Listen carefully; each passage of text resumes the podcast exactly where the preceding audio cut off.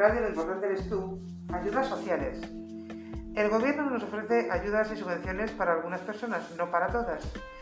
Algunas son computables con otro tipo de ayudas y otras en cambio no son compatibles.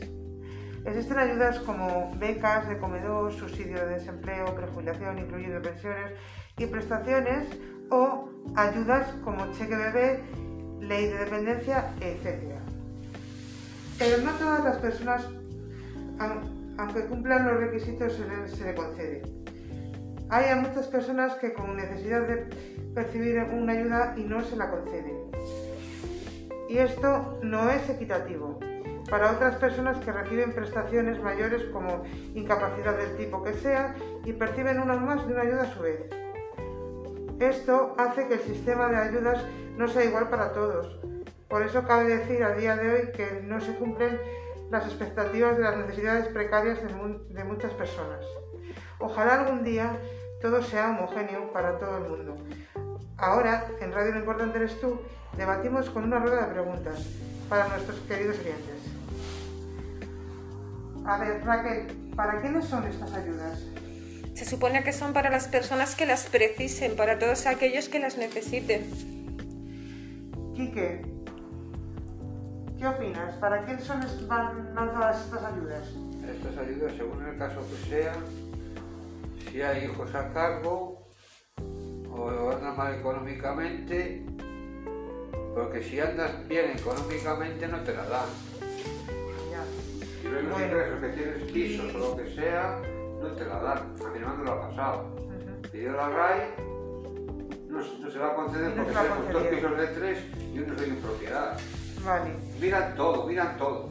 Todo lo miran. ¿Y, de qué cuantía son, Raquel, más o menos? Pues no tengo ni idea, todo dependerá de cada uno, de la persona, de la, persona, de la capacidad, de la discapacidad, de de todos esos inconvenientes, efectivamente. la economía que tengan y todo. Efectivamente, todo dependerá de tu estado. Vale. ¿Y quiénes cumplen especialmente estos requisitos para recibirla? Quique, ¿quién crees que, a lo mejor tenga una discapacidad reconocida?